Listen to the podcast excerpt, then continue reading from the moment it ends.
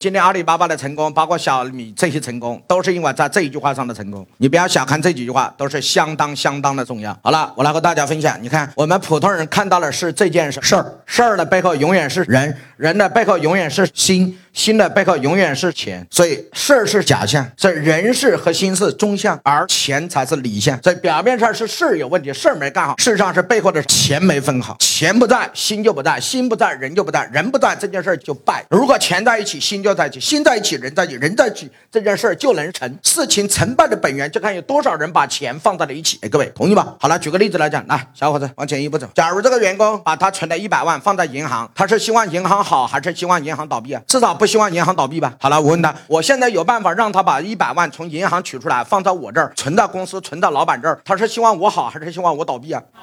至少不希望我倒闭吧？我倒闭，他钱没了吧？所以，老板的结果，老板你想成功的结果是谁？希望你的结果是那些愿意把钱交给你的员工。当有更多员工把钱交给你，他们都希望你成功。老板记住，你个人希望你成功，这叫个望；当所有人把钱交给你，都希望你成功，这叫众望。唯有众望才能，懂了吧？